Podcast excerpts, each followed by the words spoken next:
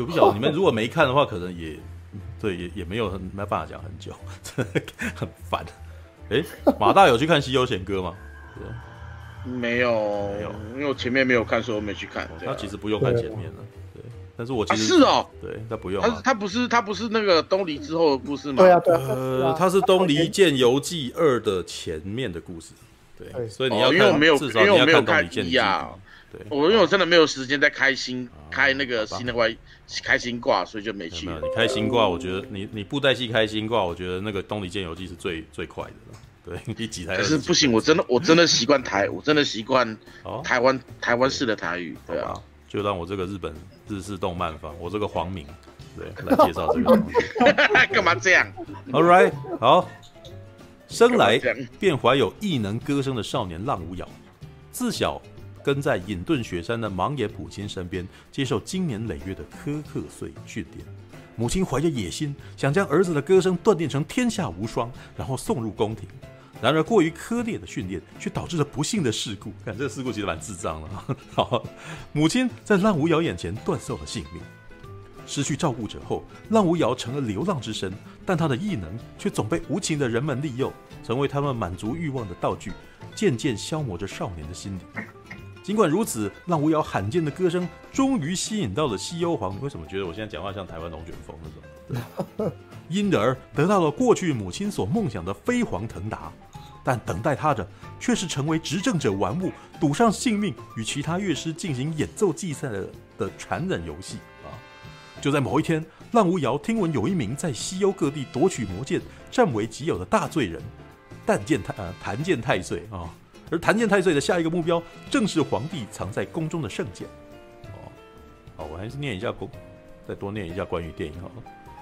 在台湾可以说是无人不知、无人不晓，从大人到小孩都非常喜欢的木偶剧。哎，公沙桥布袋戏也算啊。那个他木头的偶头不是木偶吗？对，木偶 是没有人在叫木偶剧啊。他我觉得他可能是翻日，他可能是直接把日文的那个翻文案翻过。哦，好吧。人形不对啊，日文日文叫翻叫人形剧啊。人形剧，我不知道。对啊。好好，OK。本次作品由对布袋戏深深着迷的 Nitolo Plus 虚渊玄担任故事原著、剧本总监修，与台湾布袋戏中最具知名度及高品质制作于闻名的霹雳国际多媒体哦，日文简称霹雳社啊合作，以此奇迹般的组合，你看好日本的那个 日本很喜欢来这种的，你知道吗？奇迹般的组合，然后就上字这样子，对，完成了日本及台湾地区共同企划之。影像作品，这不是应该是梦幻作这样吗？对，于二零一八年十二月二十四日播放 TV 版第二季《Thunderbolt Fantasy》东离剑游记二最后一集，在那之后随即发表第三季制作决定的情报，并在三月二十二日公布第二季外传。呃，《Thunderbolt Fantasy》西游玄歌正在进行制作消息。二零一九年十二月二十五号于戏院上映的《Thunderbolt Fantasy》，哦，你这老口，知道？西游贤歌以活跃 TV 版第二季的浪无尧为主角，讲述他的过去以及他在西游所发生的事。以 Nitolo Plus 徐渊玄担任故事原著剧本总监。哎，为什么你这边重复一次？绕口令的，你前面已经讲了，嗯，这文案很烦。对，然后角色设计至今的为止的系列作品，同样由 Nitolo Plus 所率领的设计团队。哦，新加入的成员，M M I N O A，我不知道这怎么怎么发音哦。负责，同时亦邀请致敬请公仔制作公司 Good Smile Company 担任戏偶造型顾问，配乐的部分也同样邀请到专注在偶像剧、动画及电影界配乐，并且担任许多歌手乐曲之提供的泽野弘之制作。哦，对，关于配乐这点，好，对，好了，我觉得我应该要从头讲一下那个什么第二季。因为之前我哎、我之前有聊过那个《东离剑游记》吗？好像有吧。我记得我之前还要找了，了找了佳明进来聊那个什么，因为以前是编剧，然后他聊那个《东尼剑游记》第一季。可是那个时候我自己都还没看完。但是现在我我觉得我可以那个什么知道的比较多。我第一季、第二季都看了，然后《生死一剑》的那个 OVA 也看了，然后上个礼拜看了《西游贤歌》，虽然那个《西游贤歌》的观赏观赏的那个什么感观感不好。对，虽然它是好看的片，知道？然后我先讲第二季，从第二季看讲好了。因为，嗯，《东离剑游记》其实啊，我觉得是虚渊玄他在看了《霹雳布袋戏》之后，然后他想要写出一个属于他那个，呃，属于他的布袋戏。对，那在第一季的时候啊，第一季其实是一个非常简单的那个勇者斗恶龙故事，就是一个英雄，然后他路见不平，拔刀相助救了丹匪，对，就伤伤不换救了丹匪，然后中间还有一个那种喜欢恶作剧的那个林雪鸭，然后一路踏上了收集伙伴之旅，然后可能遇到了那会射弓箭的啊，可能遇到会用枪的，还遇到一个美丽的魔族这样子，然后一起一起要去闯关这样子。要去要去击败那个元气众，你知道吗？就是那个玄鬼众啊。对，那在可是呢，我觉得虚渊玄很有趣。我一开始其实我对于虚渊玄的故事，大概是从 Fate Zero 开始。我其实没有常常看他。对，那可是我觉得 Fate Zero 的特色就来自于他其实常常都会有出你意料之外的剧情描述。对，之前常常在讲说那个虚渊玄就是一个很喜欢把人养到。观众对他有感情，又突然间他就死掉的这种的这种的这种很可怕的一个编剧这样子，所以他后来呃，你知道他后来在看台湾的那个霹雳布袋戏啊，看到百里冰红这个角色死掉，然后他很惊慌，在推特上面写说哈百里冰红怎么死的时候，下面一些观众反而都很乐，说哇虚渊玄现在你自己知道你自己写那些角色把人家写死，让他观众的感觉吧，对，然后但是这一点呢、啊，在东离一其实我觉得不是。特别的明确，因为他前面感觉起来一个非常王道的故事内容，对。但是呢，我觉得虚渊玄的其中一个特色，在第一季里面还是有，就是那个故事走到一半，你一开始都觉得好像是一个海贼王式的故事，很像是幽游白书的故事，然后到最后要去，好像要去那个那个啥竞技场去打人这样，然后那边有一个魔王就等着你打这样。但是呢，这故事走到后来却却歪掉，就原来这些人其实每个人内心各怀鬼胎啊。哦，然后那个什么，原来林雪亚到最后其实是非常厉害的人啊。然后他跟那个人打，其实到最后只是想要嘲笑他一番，想要弄他这样恶作剧之类的这样子。对，那这这其实是一开始有王道的剧情，结果到后来突然间整个故事突然间开枝散叶，然后每个人都有自己的心、自己的想法这样，然后每个人自己的想法导致这个伙伴的那个故事不知道该如何走下去。这个是第一季到后面我觉得还蛮有趣。那到了第二季呢？他的格局一开始看起来变小了。故事的一开始，桑普焕拿着三十六把魔剑跑去那个什么护印师那边，就一个那种很大的一个那个什么建筑物这样子，然后进去里面，然后跟他讲说：“你可以帮我们保管啊。”然后可是这故事其实真的第二季的一开始的故事格局真的很小，就他的就然后这时候就有这个什么人进来把那两把他的那个什么三十六把魔剑两把剑盗走了，然后呢？这故事就是这样开始的，就是那两把剑丢了，丢了以后，然后这两把剑在这个什么整个整个哎，那里是哪里？东离，在整个东离当中所造成的风波这样子。那乍看之下，其实好像格局蛮小的，就是哦，好像桑不换必须要想办法把剑弄回来。可是玩到后来，因为他这一次出现的角色没有没有第一季多，大概才五个人而已吧，而且还有很多是固定角色哦，桑不换啊，然后那个林雪鸭嘛。然后新加入浪无瑶，浪无瑶，然后还有那个什么谢谢璎珞，谢璎珞其实是这部片呃第二季里面比较真的是还蛮容易去注意啊。我要讲一下哦，之前那个看完第二季刚画刚完的时候，然后达格玛雅画了那个什么，他画了那个给我，还没有我买了，我不是说我我他没有送我吧？诶，我有买吗？还是他其实有送我？靠北我忘记了，对不起，就是他是要是银杏的，要是银杏的，我获得了他的那个什么。剑流东离四呃什么？剑游四格东离记的那个什么四格漫画，里面不是本本哦，里面没有色色的东西哦，对，都是都是可爱的东西，对，他就是，但是我那时候说老实话，我那时候还没有看懂，你知道吗？那我在第二季看完之后，我再翻，我才觉得里面都好可爱，你知道吗？对，其实，嗯，有有人帮忙画四格真的很棒，这样子。那这个故事到一开始你，你你会觉得说哇。如果是以王道的话，就是那个什么，他们会把我们都知道他会把剑抢回来之类的。可是大概走到大概五六集之后呢，这个又又走回那个什么虚渊玄他那个哎、完全不按底牌出牌的那个那个风格，你知道吗？因为我其实觉得啦，虚渊玄在写这个故事的时候，他应该我自己的推测是他一直都记得住那，他都一直都记住那个什么，他在看霹雳布袋戏的时候，百里冰火突然挂掉了那个惊奇的感觉，你知道吗？他就是一直记住这个感觉，所以这个他写这个剧本到最后反而是常常会有那种啊，怎么是这样子结束的 的那种很很奇怪的那种惊奇感，你知道？第二季有几段我真的觉得他们那个奇怪的那个转折惊奇感，不但不但不是那种剧情张力式的，反而还有一种非常浓厚的恶趣味，就非常的幽默，你知道？像林雪鸭，我们已经在第一季知道说他就是一个那种虐待狂，他就是很喜欢骗人。因为我后来还看了一本他的小说啊，那个什么。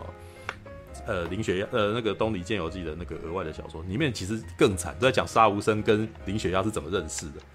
哇，他把杀无生弄到说，杀无生觉得林雪鸭是一个好朋友，结果到最后，其实林雪鸭就是其实是陷害他的，就是把所有人都弄，就是弄到他其实又变成所有人的公敌。然后林雪鸭只是说，哎，那个什么，谁说你我跟你是朋友？你自己以为这样子的啊？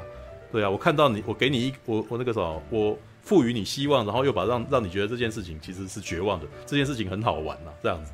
然后杀无生从此恨透林雪鸭。其实你就是他把林雪鸭这个人写到那种，这基本上就是一个虐待狂，他就是喜欢捉弄人，而且把人弄到那个什么家破人亡，然后他在那边痛苦或者是骗他的时候，他那个什么心情很好，这样子。对，是生死一剑啊，生死。因为我一开始看小说的时候，小说里面还有另外一段。是那个什么很色色很色情的的部分，但是那一部分就没有办法拍出来这样子。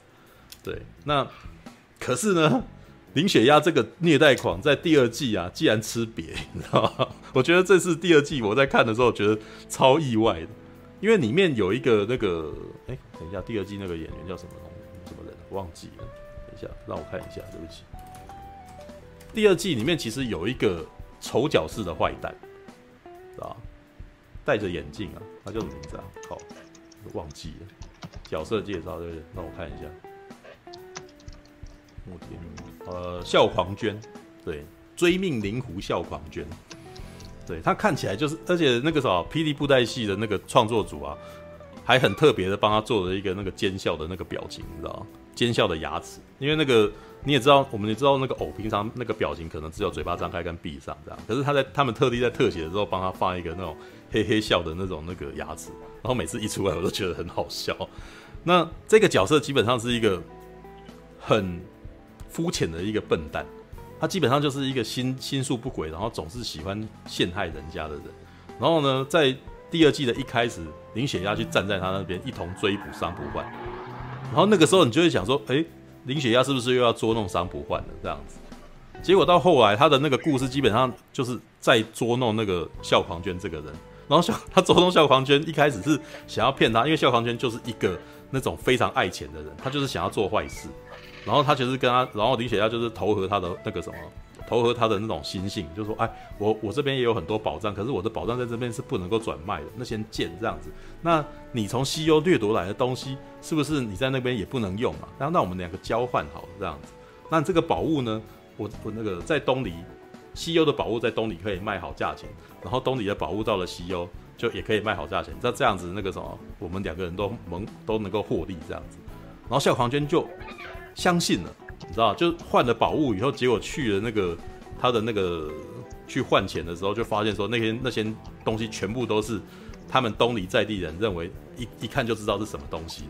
你可以想象，你今天去当铺，然后说我今天要换东西，结果一打开里面是故宫博物院翠玉白菜，看所有人都知道你是偷的，你知道，就是然后大家全部都追捕他，他突然间就变成逃犯这样子，然后很生气，还被那个什么就是。就是等于身份暴露了这样，然后回来以后就很生气的要去跟林雪鸭那个就要去对峙的时候，这个时候通常我们在看那个虚渊玄的故事，过去那个林我们知道林雪鸭的部分的时候，你应该是觉得说林雪鸭这个虐待狂又要赢了，对不对？他就是要又要捉捉弄他欺负他这样子，结果故事有一个非常白烂的转折，就是哎，笑狂娟突然间。在这个很生气、很生气之后，哦，好生气哦，怎么可以这样？然后就想说，哦，算了，我们这样过也是不错嘛。结果他突然间，呃，心理非常的健康，自我调试过来，然后所以自我调试，好吧，那我就去当一个最大的坏蛋好了，这样过也不错呢。这样子，然后李雪他说，啊，你刚刚说什么？就是他发现他跟那个什么第一季的最后面很像，第一季的那个最后面的魔王，因为发现说他只是想要捉弄他，所以他干脆用自杀来，用自杀来不要让他高兴这样子。然后林雪瑶这边呢，只是他本来想要捉弄这个坏人，然后想要让他走投无路，感到痛苦，然后恨林雪瑶，结果没有，这个人完全一点也不恨他，然后非常乐观的继续那个时候往那个拟定了他的人生下一个计划，这样子。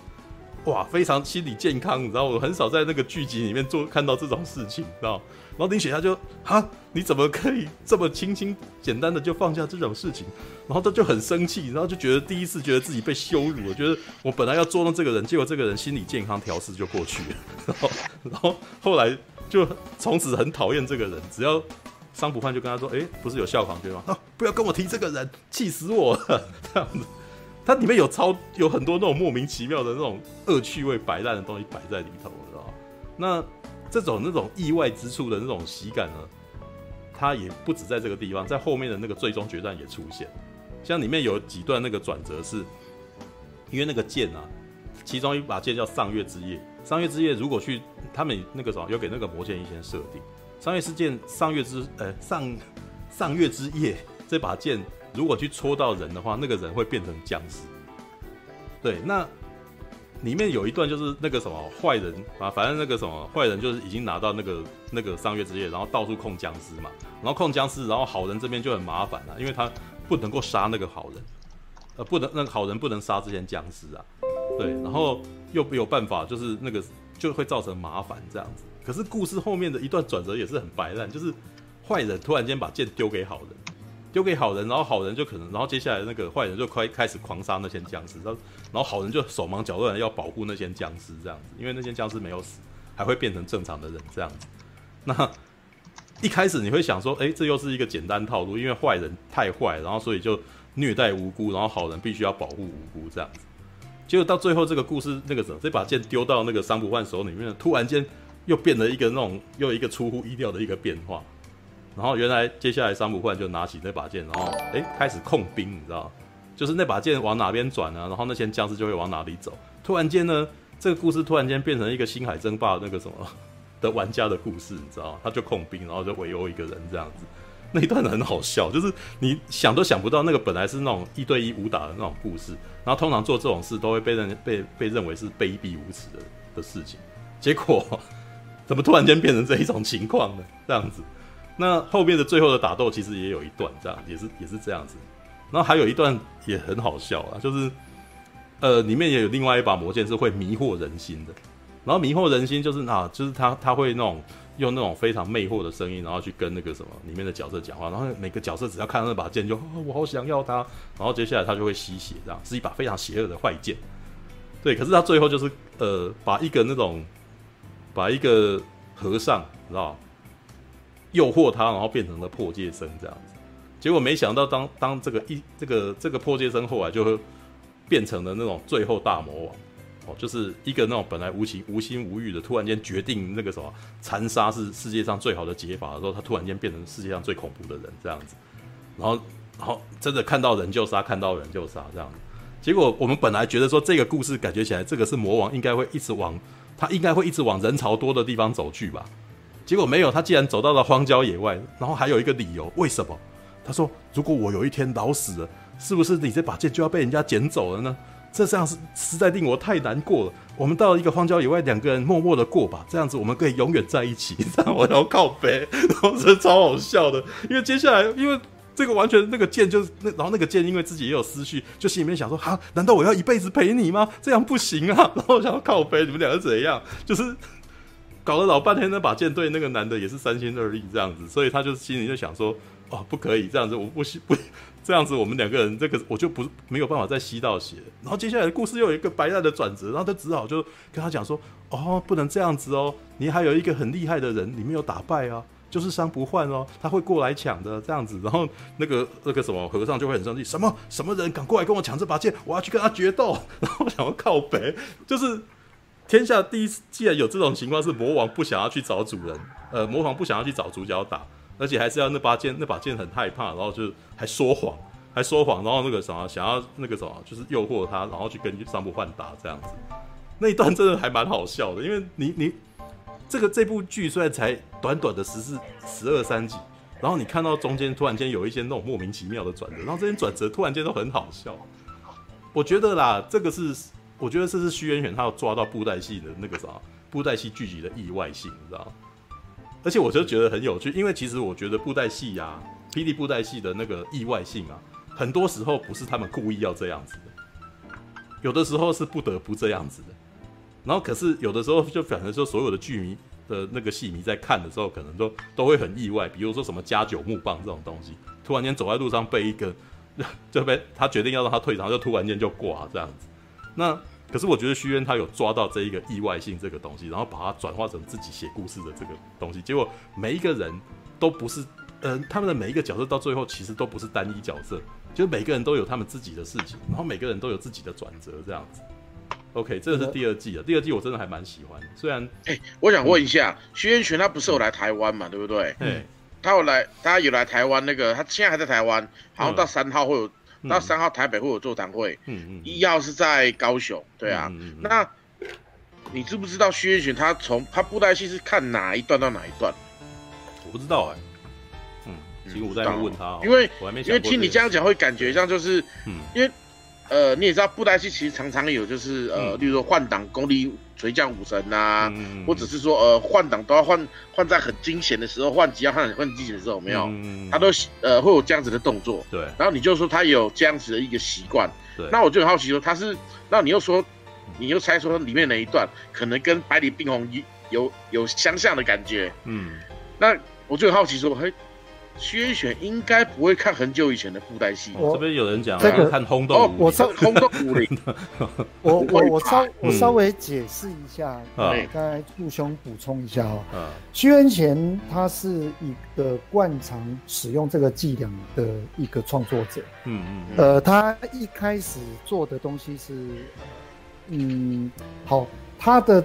出道，他一开始做的东西是比较偏向于 H game 的部分。有啊，他知道。对他，他一开始是 从 H H game 出。最近 Steam 有在手机上那那部叫什么？就是就是好像那个时候会看到会看到怪物的那一个那个游戏啊，不记得。那我我稍微解释一下，薛渊玄他又不想只沦为做 H game 的部分，但是所以他的作品里面通常会夹带的蛮多的那种情色的东西，这也是薛渊玄的一个特色。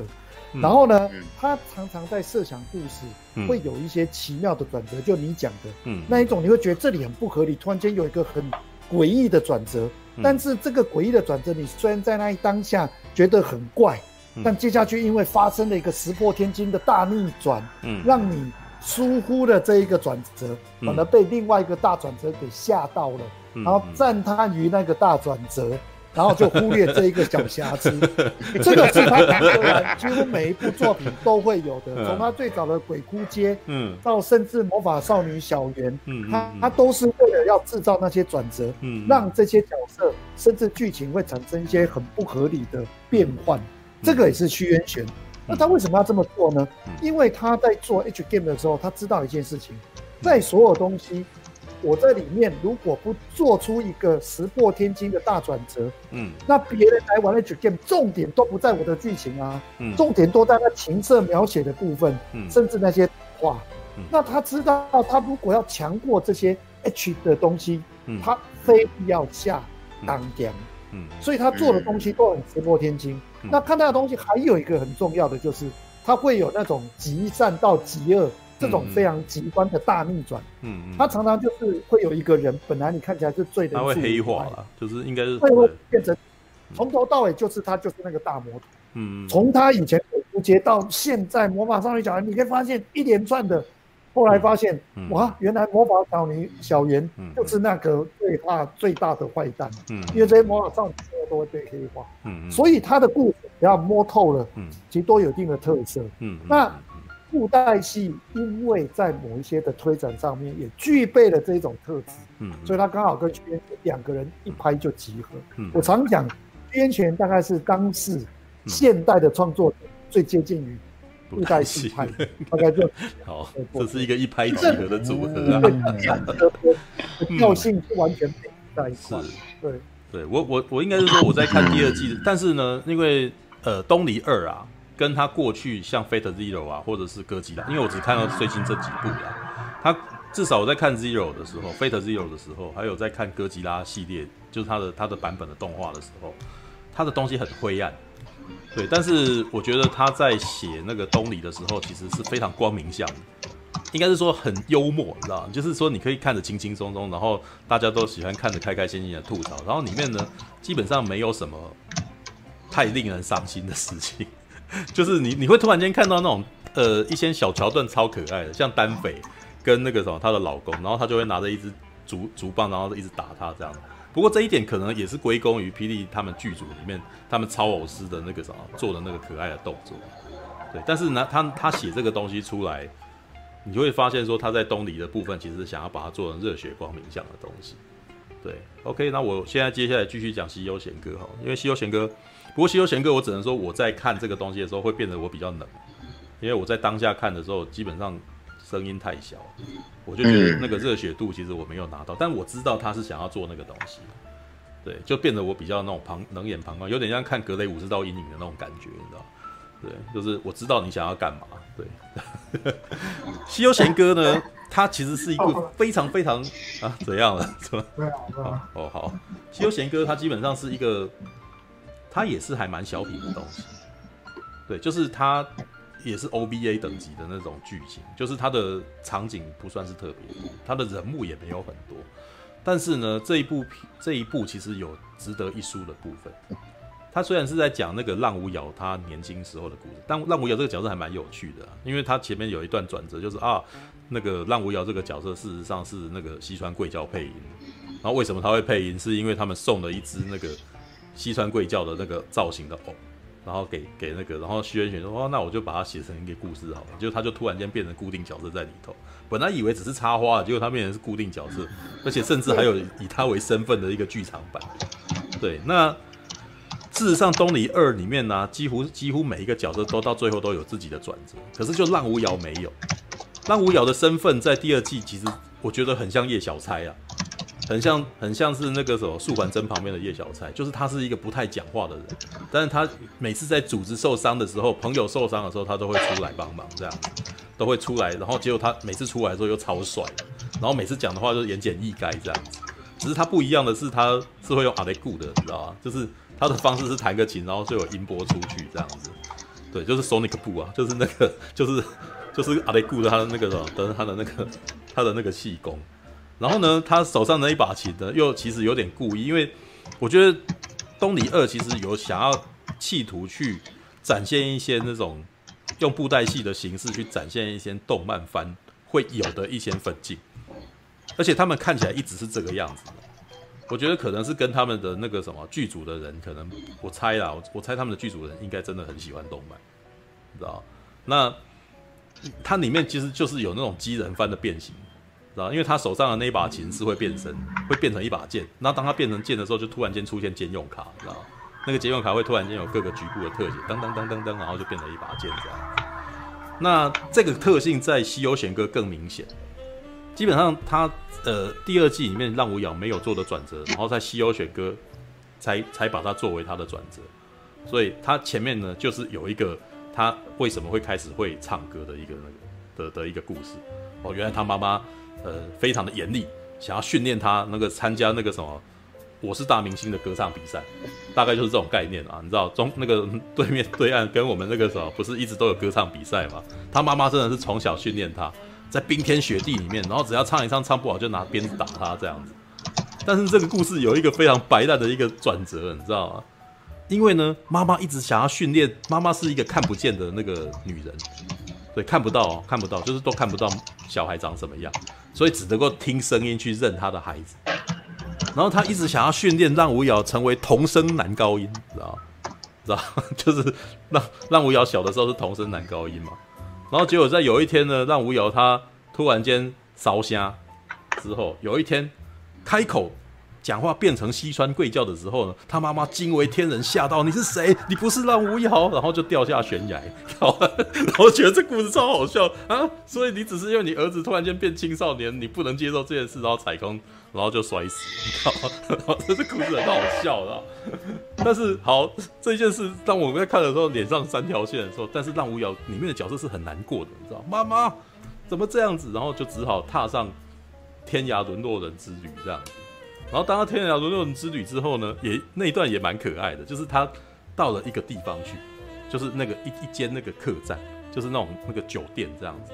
然后酒店，然后旁边的那个什么几个人就看起来那个什么，这孩子很可爱啊，很好欺负啊，嘿嘿嘿嘿，然后我来欺负他这样。哎，你背上背那把琴啊，来唱一下怎么样吗？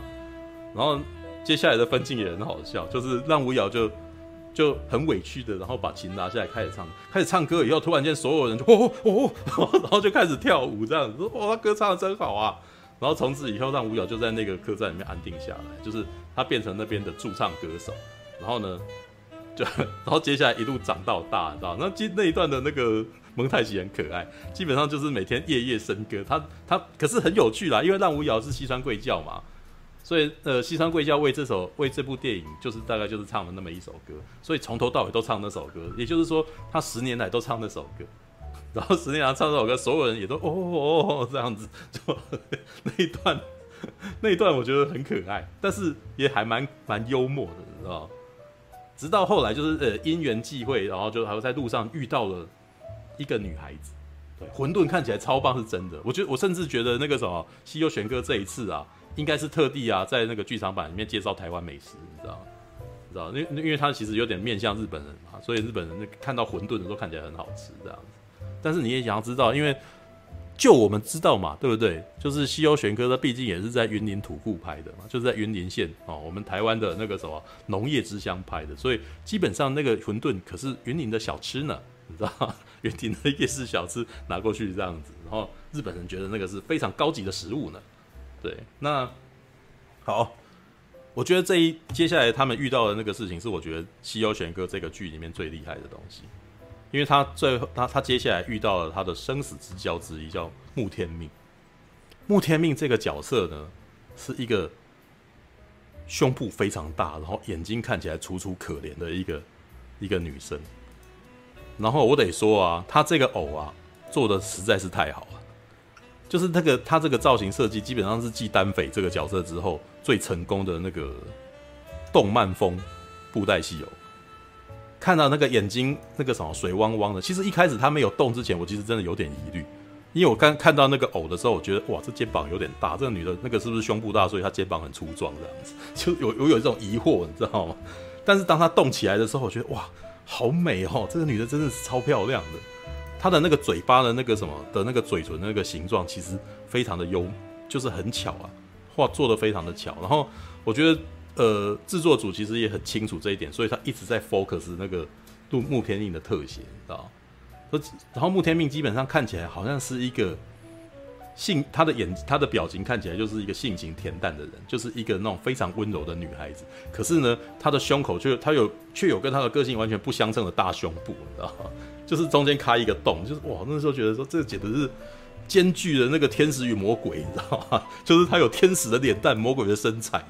真的是这样子，那也难怪，呃，让吴瑶就是跟他那个啥，就是变成了那个忘年，就是就变成朋友了，你知道吗，就是也难怪啦，你知道，一个那个纯情处男，然后那个啥，在深夜的外面，然后看到一个剧组的女生在那边弹琴，而且唱的歌跟他一模一样，这怎么回事？他们都会唱一样的歌呢，然后两个人一起唱歌，然后还合音这样子，然后接下来那女的就走了，然后男的就再也没看到她，哇靠，这怎么回事？怎么可以不碰到她呢？对，然后那这个，然后这个故事过后就过了好几年，然后他就遇到了第二个女人朝风。朝风真的是目前你要讲西游玄哥有什么最厉害的地方，就是朝风跟穆天命这两个偶，你知道吗？朝风大概那个什么，他那个角色是一个那种傲娇角，就是那种也是那种会虐待人的那种女孩子，你知道吗？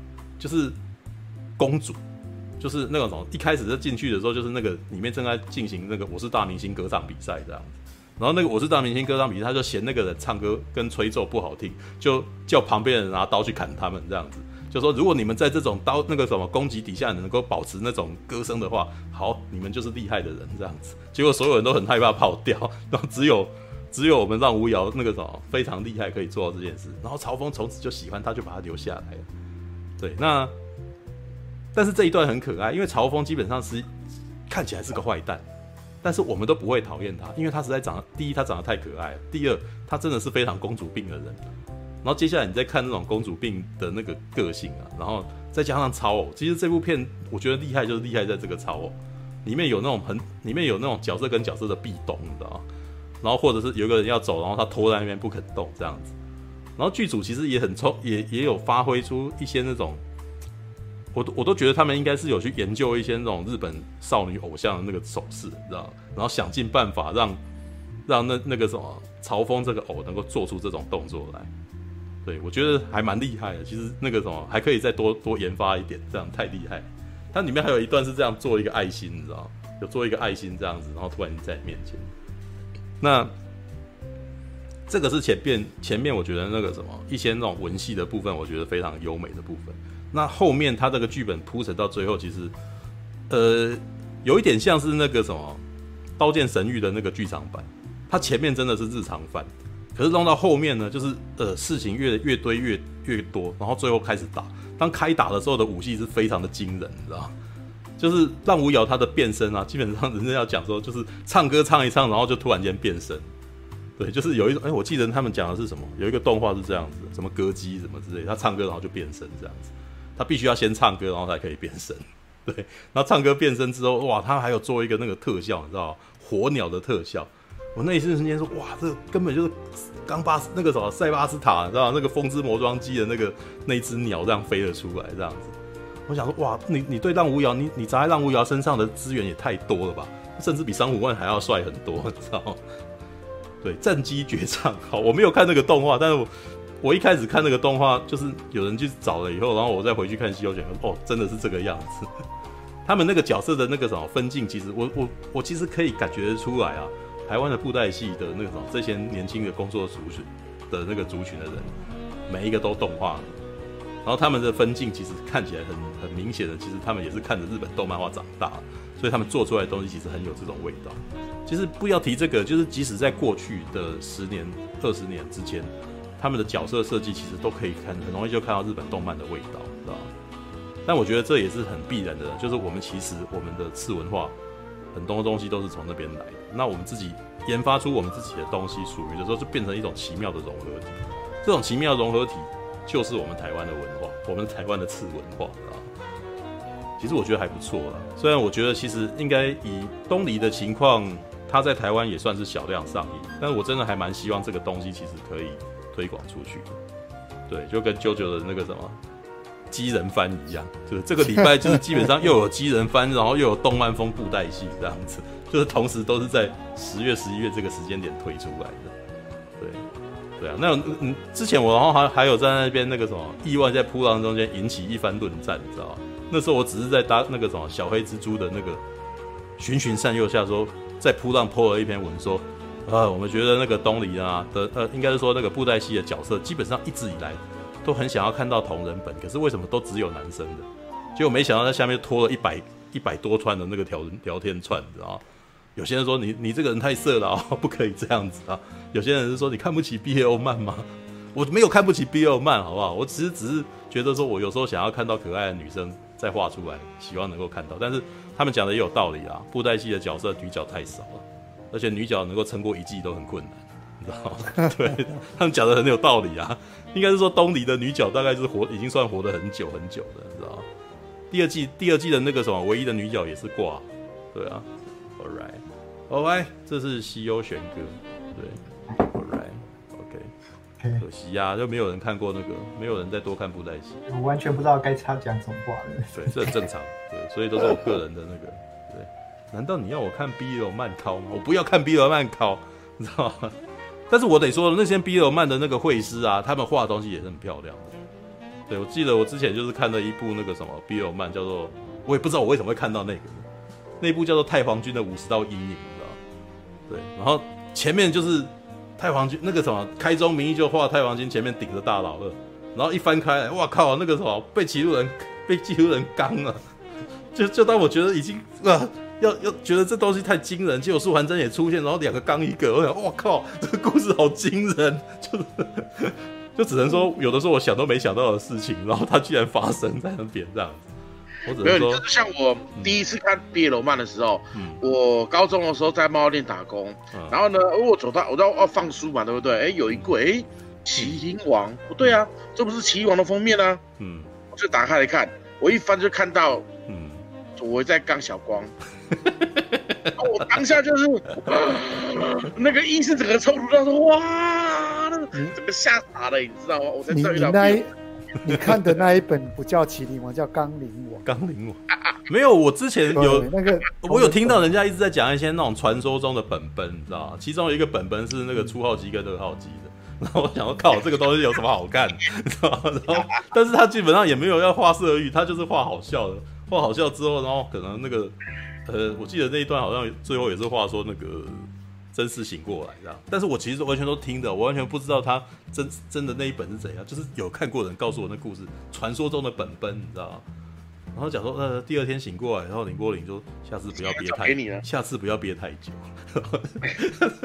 就是在操纵初号机的时候暴走，就性欲解放，然后就对旁边的使徒啊，跟那个二号机什么零号机乱来这样子，是 糟糕，你知道吗？还有另外一个传说的本本啊，是那个什么赤木刚宪跟跟樱木花道，有你讲过很多次了，灌篮高手的、那个、没有？他说有一段，因为那个有一段戏就是那个什么，他们叫人家把门关起来啊，对，大家都不准看他干，然后接下来发生的事情跟我们想的完全不一样，然后靠北哦。All right，好了，听完戏又去睡了，晚安。那个好了，一点四，一不小心会快两点了，对啊，快两点。其实我没有办法再下去了，对。因为本来那个 本来文祥还写的那个什么小黄文，哦，小黄文，对，但是我其实觉得我下个礼拜的念好好累。这完全是中间发生那个什么发生争执的结果，知道真是好累。那个那个九九，你一定要去看，那段太精彩了。怎么了？那么你们是在我不在的时候，你们到底发生了什么世界大战？没有，等你讲完之后，我们就开始针对那个，就开始有要讲你的，都在讨论你讲的那些东西呀、啊。哦，我们分成两阵营在互刚那样子。没有，基本上就是表现表现主义跟。写实主义之间的论战，是啊是啊是啊，就是艺术家跟商业家两个的想法不同，等等等等之类的，对啊。对，其实呃，我我讲最后一一小点，就是嗯，在台湾做动画，其实我一直卡在这两两者之间，嗯，到底是要贯彻我的想法做商业动画，还是要做呃一个纯。把意念表现出来的一个艺术创作者，嗯，呃，我我单是举一个例子好了，去年的版本跟今年的版本，我做了一个最大的修正，嗯、我把服务观众的傻逼时镜头全部都剪掉，嗯，对，这个就是一个我认为我在某种程度我还没有办法。走到完全商业的模式里面。你说的傻逼时镜头是什么？是抖胸部之类的？我我举个例子，对，我们有所谓的巨乳晃动啊，甚至呃，我在呃后面用了一个很多人看的新版本之后，就在哀嚎，希望说我们呃假设动我们的动画卖座的时候。可以有一个新版本，要解禁某些东西。你难道也放了圣光什么在里头吗？你你问马马可马可多就知道了。有我当我当下真的是，你干你为什么这个又不是什么了不起，你干嘛给他干？会会又、哦、没有，我跟你讲，很多东西上马赛克我挡得好，你反而会引人遐想哦。我我我我这一个是跟我的观众，尤其是圈内人做一个互动。对，那。呃，对不知道的人，他会觉得我在某种程度保护了某一些事情。那其实我这一段时间都一直在挣扎很多事情的一些事情。那我我觉得这样子是不妥当的，因为我假设立志要做一个商业作品，其实我应该为商业界考量，为观众考量，我不应该去考虑那么多世俗的眼光，因为我就是一个商业作品。那第一部作品，我有很多的妥协。甚至我有很多的拉扯，嗯，包括投资者、创作者，我公司内部的工作人员，其实我们都在很多时候的拉扯，嗯。啊、呃，这个拉扯底下，现在做出了一个作品，是我们彼此之间都认为可以的作品，但这一个是不是我最终真正想完这个作品，其实我自己都不认为是。那未来我大概会更朝向。所谓的商业制作这一块，我对其他的东西我就不会太在意，我就要开始服务我每一个设定好的族群，我就直接为他们服务，我其他都不管。对。那我想再问一下，比如说啊，你有预定说你未来想要再做其他，有机会再做其他作品？那比如说像你的人设、你的那个绘图风格，嗯，会延续现在风格吗？还是你会再创造新的风格？我我基本上我我刚才有提到的，我会为呃观众服务，我甚至我会寻求最高的服务。呃，你刚才提到的角色设定这一件事情，我可能不会在台湾做，对，我可能不会在台湾做。我下一步希望能够融合一点美式风格，所以我可能会发包到海外去进行。那我刚才呃在在一开头我们的讲法我就讲过了，静宜大学的那一个女同学给我的震撼非常大。我认为台湾的观众没办法等我成长，我必须要采取那种搭电梯的方式，在原地我就可以上升一个高度。嗯，所以我必须要借由外界的力量，机械的力量，把我带上那个高度。嗯，那这个的做法就直接会还发包到海外一些高手的手上，让他来完成这些东西。嗯，比如说像比如说啊。宫崎骏的东西，宫崎骏的东西，我们光看他的人物设定，嗯，我就知道他是宫崎骏的东西。对，比如说啊，你这样子，哎，比如说哦，以后可能会有掺杂一些美式的东西，代表说，哎，你对你自己的品牌 level 的整体风格还还还在摸索中，可以这样讲吗？对，呃，与其你这样讲也不算错，但是，呃，在我成立乾坤一级的时候，我就已经规划好。未来假设有活下来的系列，它以后都要独立成为一个公司。嗯，我们未来的做法会是这样。我又只是举例哈。嗯，假如重甲机神未来活下来了，嗯，在第二集的时候，它就会独立出去，会成为一家重甲机神公司。嗯，它专门就在服务重甲机神这一件事情。它有不同的产业结构，其实跟电影的产业非常像。嗯，因为这个就是我们熟知的所谓的。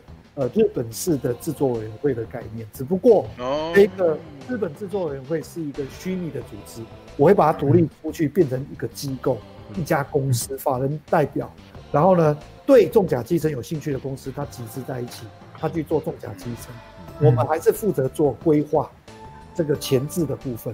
接下去我们的第二个作品可能是你提的，我刚才讲的美式风格，它未来如果活下来，它也会独立出去。成为另外一部作品的公司，他就负责这一个系列。嗯，所以你刚才讲的是对，也没有那么对。原因就是我讲过的，他未来的目标都要独立出去，变成一种风格。嗯，哎，所以说其实你们的目标其实并不是一个创作者，其实你们就像是一个那个 idea 创投。是，我们称我称之为叫 IP 经理。接下去我会生不同的 IP。然后在他最适合的状况底下，让他能够成长茁壮。这是我讲过之前我说，我希望成立的是一家商业动画公司。我的规划是这样。那这个在美国、在日本其实都行之多年。啊，我们熟知的金阿尼奇，他们呃很多时候都在做纯制作，就是人家出钱我就帮他制作，像生之行啊这一些东西都是这样的作品。那他们在这底下，他们一样会培养出一些作品，K-ON 也好啊，这些作品。然后他们如果有机会，其实他们会独立成一个系列。嗯，就是这样。嗯，你讲的事情其实像刚刚在讲《西游仙歌》啊，其实还蛮明显的啦。他们其实看起来现在也是希望往这个方向走，因为这样子才有办法去大起来啊。对，是，对，因为你要嘛的话，你就是会变成，应该是说我大概可以看得出来，你在做这个东西的时候，有一点点。类似做火力展示的一个一个一个一个做法，对，就告诉你说我们在技术上可以达到这个方向，对，嗯、那你现在有什么其他的需求，我们可以去帮你做，这样大概有点这种，有点像那种爱死机器人的概念啊，对，只是你选择的方式是用两千万去做一个电影，对，这个我我本来也想说你，我本来也想说是不是也有可能做短片，对啊，呃，短片这一件事情。嗯呃，我我我先讲一下哈，台湾现在两个东西都不太能做，所谓的长片跟呃嗯。还是做。刚讲的长片，我指的是电视动画，因为电视动画现在的收益，电视台已经不太买电视节目。对，呃，即使在海外，你也没办法挤进那么狭小的空间里面。嗯嗯。那再来就是网络，网络其实现在绝大部分被视频网站整个笼络了。接下去，网络的小动画被观看的几率会越来越小，因为 Netflix、Apple、Amazon 全部都进来的时候，你会发现最好的品质我在网络上都被这些取代了。因为你等于是电影的规格直接在网络上给你看，你还会去看那些小短片吗？不太会了。只有那些很独特的、特别吸引人的这些少数会会遗留在，但大部分你的时间全部会被这些大的这些视频网站全部都瓜分掉。嗯，所以短片在台湾其实适合的程度也不高。另外还有一个原因就是，呃，短片的收益，嗯，其实目前还没有一个成功的，哦、对，呃，商业短片其实很难有一个商业的那个。对对对，那这一个东西，呃，通常没办法持续太久，它可能短时间有办法。所以台湾其实一年动画产生最多的是动画短片，嗯、尤其是我们。呃，因为大学毕业，都要做毕制，嗯，所以一年可以产出几百部的动画短片。嗯，当我在那个呃巴哈姆特当那个 ACG 大厂动画组的评审的时候，我们一年要看上百部的的动画。嗯嗯，那其实那个短片集合起来其实也蛮量蛮惊人的。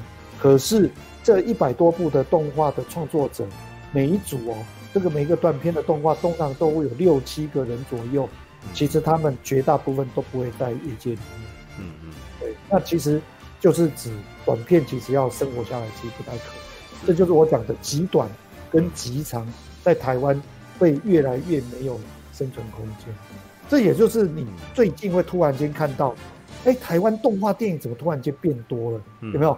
小猫巴克里一部，幸福路上一部，我们连续三年哦，这个已经突破十几年来的不同的传统。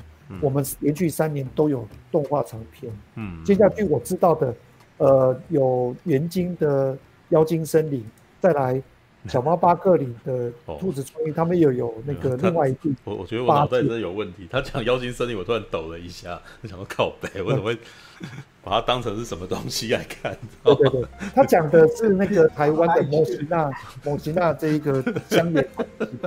不是因为《妖精森林》，我你看我看糟糕的东西看太多了，他他突然讲一下，我突然抖了一下。因为因为你你很熟悉靠北，你真的不是不是那个法国片《少女森林》妖妖精森森林中的妖精，是好对不起。对对对，那所以其实你可以发现，在短时间的未来，其实台湾这一年一年多，大概就会有一部动画电影出现。相反的，电视动画影集会逐渐变少，原因就在这里。对。因为那个商业模式已经在逐渐的变化，嗯、甚至传统的商业模式在瓦解。嗯嗯，是这个我是同意的。嗯、对，因为今天稍早也才跟人家聊到说，因为那个产业结构的改变跟媒体的改变，嗯、然后很多传统企业的行销水土不服之类的问题，对，嗯、就是你讲的这也是一样，产业结构的改变，他们要变化，结果反而是一些新创的比较有办法稳住。就是看，因为他们没有什么包袱嘛，一开始就已经为现为现现有的场地，然后再去拟定战略，然后他们没有什么，没有人要养啊，比较人相对的不需要养那么多人，或者他们那个模式还没有成型，所以就可以创出一个新的模式。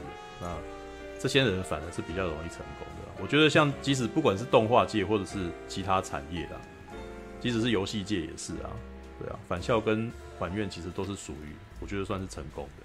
对，赤足他们的团队人也很少。对啊，对，这只是当然说他们遇到一件倒霉事啊。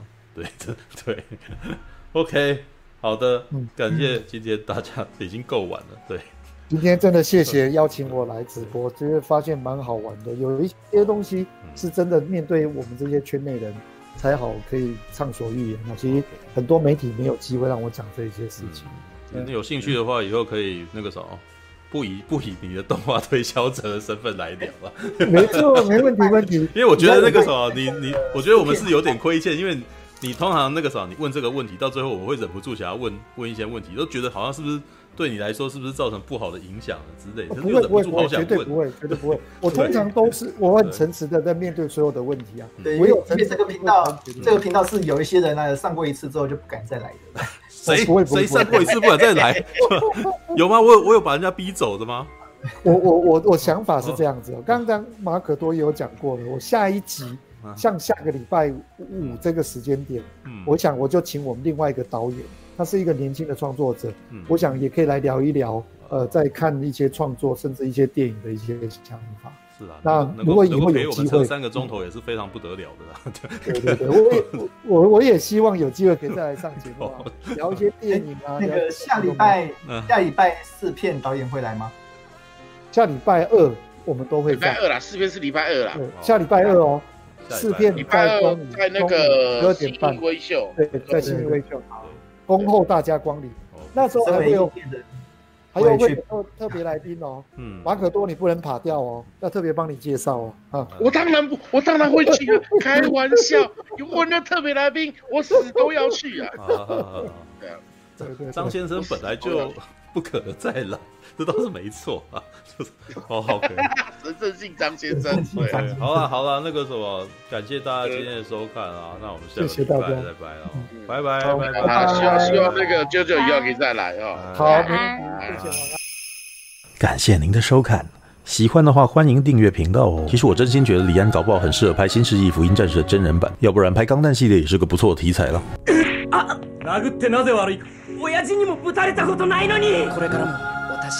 失礼いたします。お子様をわずかだし。ソゲお前だって军人になったんだろうが。まだ仆には